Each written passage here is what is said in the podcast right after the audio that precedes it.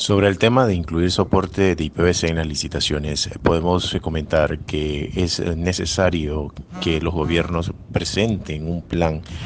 eh, destinado básicamente a la promoción de IPv6 en los gobiernos. Y esto se logra a través de los distintos procesos de licitaciones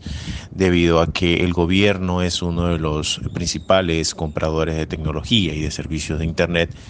es necesario que en algún momento se verifiquen que las contrataciones en temas de Internet incluyan el soporte de IPv6 e IPv4.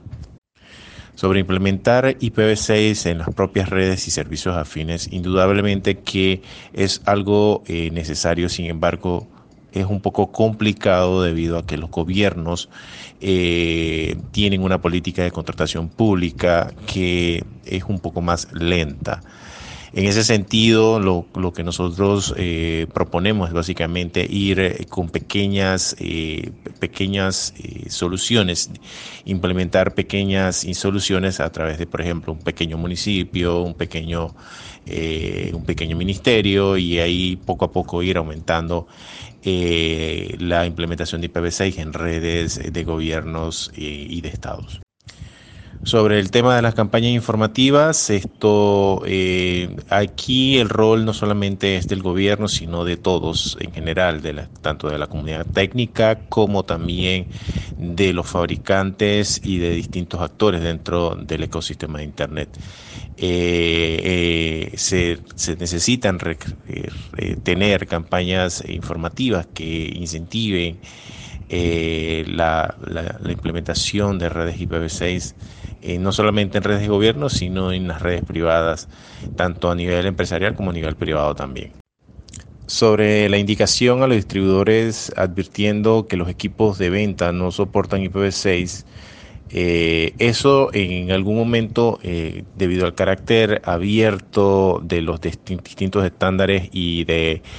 eh, los distintos protocolos que se, que se discuten en, a través de distintos foros internacionales. el carácter abierto de Internet hace que los equipos tengan distintas facilidades de acuerdo al perfil económico y al destino o propósito que se utilice. En este sentido, eh, los eh, equipos pueden ser residenciales, pero con eh, ciertas características únicas y exclusivamente destinados a temas de seguridad, cortafuegos, y etcétera. Igualmente, los fabricantes en las especificaciones pudiesen de alguna forma identificar cuáles son los beneficios o cuáles son las características principales de cada uno de sus equipos. En ese sentido, esto eh, crear una normativa o un incentivar a que exista eh, algún tipo de, de advertencia, esto no, no, sería viable debido a que depende de la necesidad de cada uno eh, de los usuarios y de los clientes. Indudablemente que los equipos deben tener soporte IPv6, sin embargo es cuestión de tiempo que en algún momento pudiesen eh, pudiese haber eh, una eh, dualidad en, en, la capacidad de los equipos, una dualidad en los ambos protocolos IPv4 y IPv6.